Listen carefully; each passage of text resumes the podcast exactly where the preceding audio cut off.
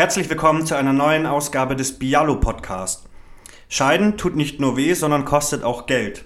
Zwar möchte keiner für eine Scheidung mehr Geld ausgeben als nötig, doch verletzte Gefühle und Emotionen können die Scheidungskosten schnell nach oben treiben. Nicht selten droht ein fünfstelliger Betrag.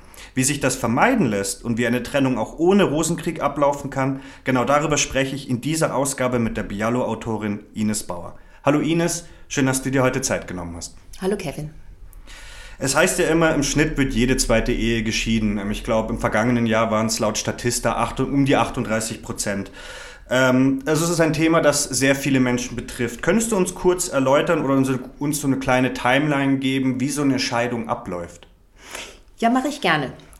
Ähm, das Ganze beginnt mit dem Trennungsjahr. Heißt, ja. wenn die Ehegatten sich einig sind, das wird nichts mehr, trennen sie sich. Bestenfalls zieht der eine aus der Wohnung aus, von Tisch und Bett getrennt, heißt es ja auch so schön.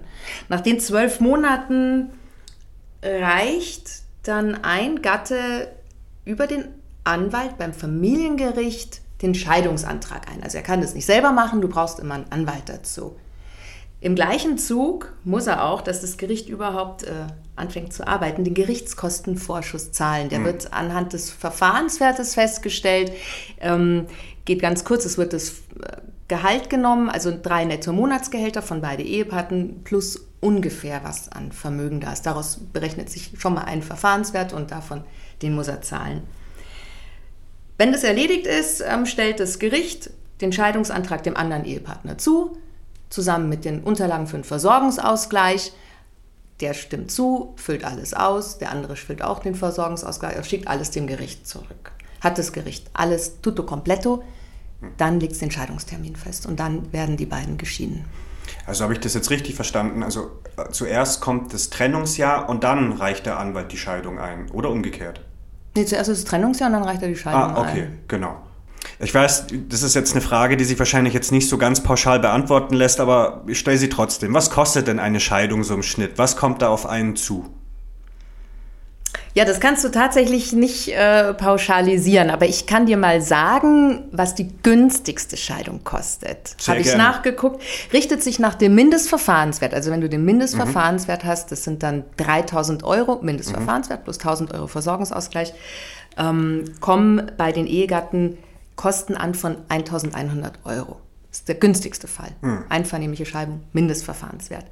Nach oben ist es offen. Du kannst dich wirklich um jedes Ding streiten, du kannst dich um Unterhalt streiten, um Hausrat streiten, du kannst dich um alles streiten und es wird immer teurer und teurer und teurer. Gerichtskosten, dann kommen noch Anwaltsgebühren dazu.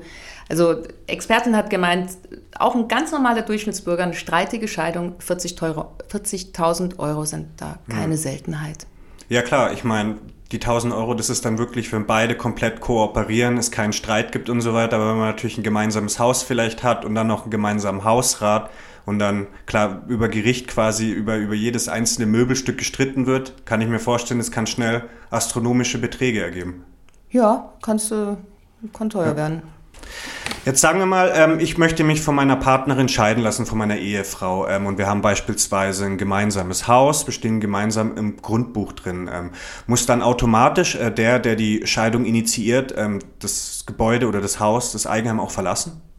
Also es ist so, während der Trennungsphase kann jeder von dem mhm. anderen verlangen, dass er das gemeinsame Haus verlässt. So. Okay. Ähm, ist aber oft so, wenn Kinder da sind, ist immer der Fall, also wenn Kinder da sind, bleibt in der Regel derjenige, der die Kinder versorgt, mit den Kindern in dem gemeinsamen Haus oder in der gemeinsamen Wohnung vorerst. Wie es dann weitergeht später, ob das Ding verkauft wird, ob der eine den anderen rauskauft, das ist ein ganz anderes Thema. Ah ja gut, also die Kinder bleiben dann erstmal in der gewohnten Umgebung. In der Regel ja. Dann kommen wir doch mal zum Unterhalt. Ähm wie ist es genau? Ab wann kann ein Ehegatte oder die Ehegattin Unterhalt verlangen? Okay, Unterhalt ist auch wieder ein recht schwieriges Thema, aber ich sage mal ein paar Sachen dazu, Gerne. die ich weiß.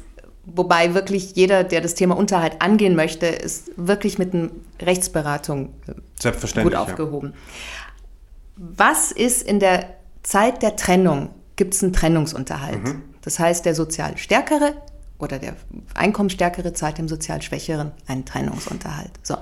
Nach der Scheidung, es ist nicht so, wie manche Leute noch denken, äh, dass die Frauen unglaublich viel Kohle absahnen. Das stimmt nicht. Die Frauen bekommen ein Geld, wenn die Ehe sehr, sehr lange gehalten hat und wenn sie nicht selber sich sorgen können, also wenn sie nicht selber arbeiten gehen können. Das war mal die Unterhaltsreform. Frauen bekommen derzeit noch Geld, wenn kleine Kinder da sind, die sie versorgen können und sie können nicht in Vollzeit arbeiten. Dann gibt es Unterhalt. Anderes ist für die Kinder. Für die Kinder ist der eine Eltern, also bei, ein Kind hat immer ein Recht auf Naturalunterhalt und auf Barunterhalt. Egal, ob die Eltern getrennt sind oder zusammen. Also wenn sie zusammen sind, ist eh klar. Wenn die Eltern sich trennen, ist es ja so, dass der eine Naturalunterhalt übernimmt, heißt, der versorgt das Kind, der kocht fürs, der ähm, wäscht die Wäsche, betreut es und so weiter. Der andere übernimmt den Barunterhalt. Das ist gesetzlich geregelt, ist nach Einkommen gestaffelt, richtet sich in der Regel nach der Düsseldorfer Tabelle.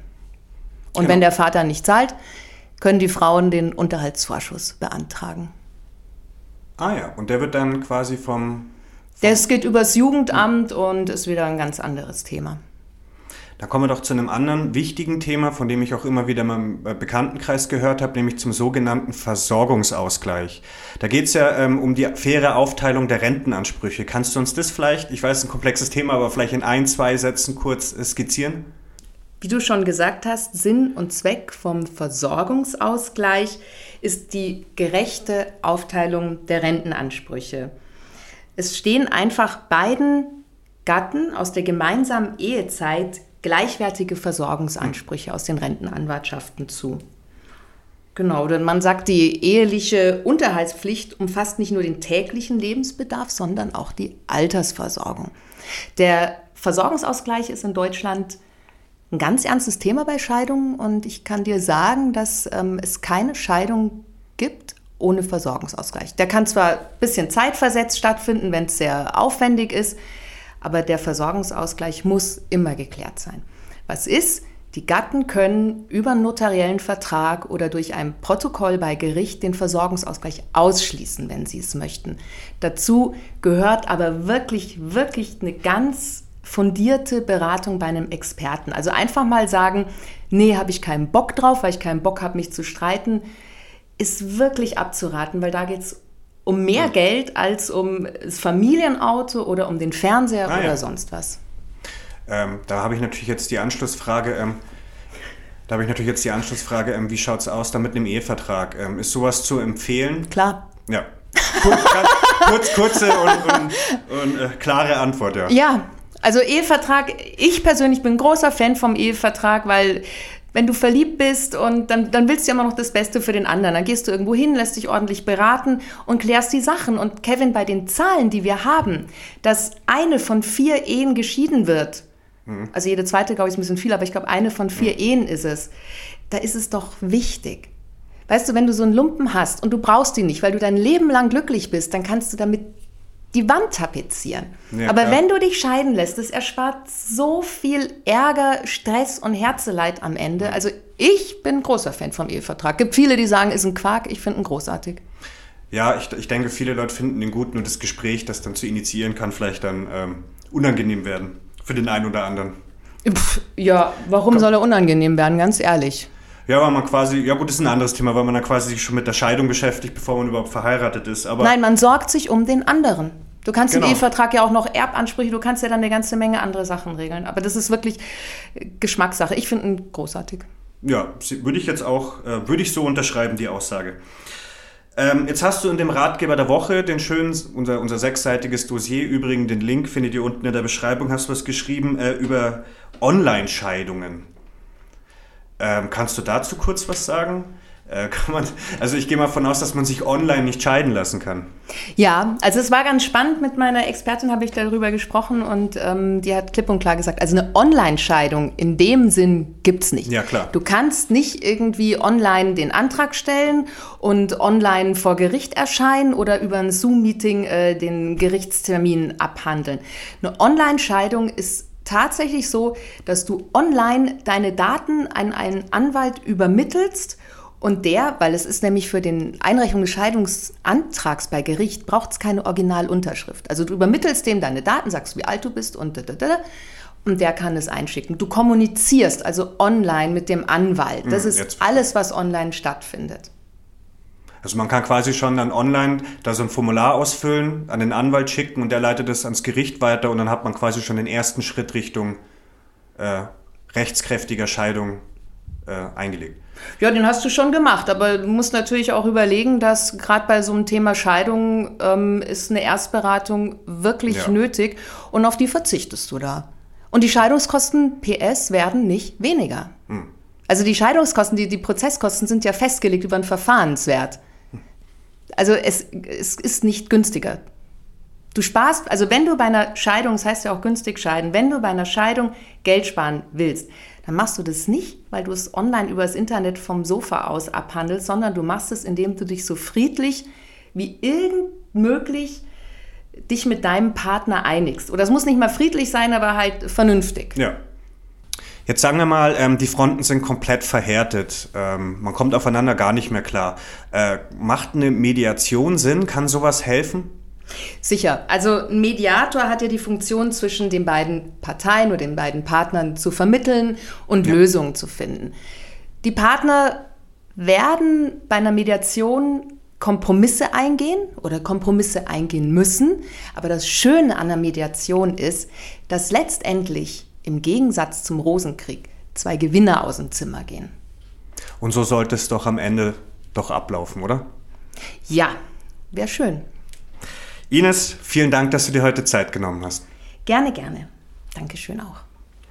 So, das war's doch schon wieder für diese Ausgabe. Den kompletten Ratgeber der Woche zum Nachlesen findet ihr wie immer unten in der Beschreibung. Nächste Woche wird mir der Bialo-Gründer und Geschäftsführer Horst Bialo Rede und Antwort stehen. Das Thema? Ob Aktien, Robus oder ETFs?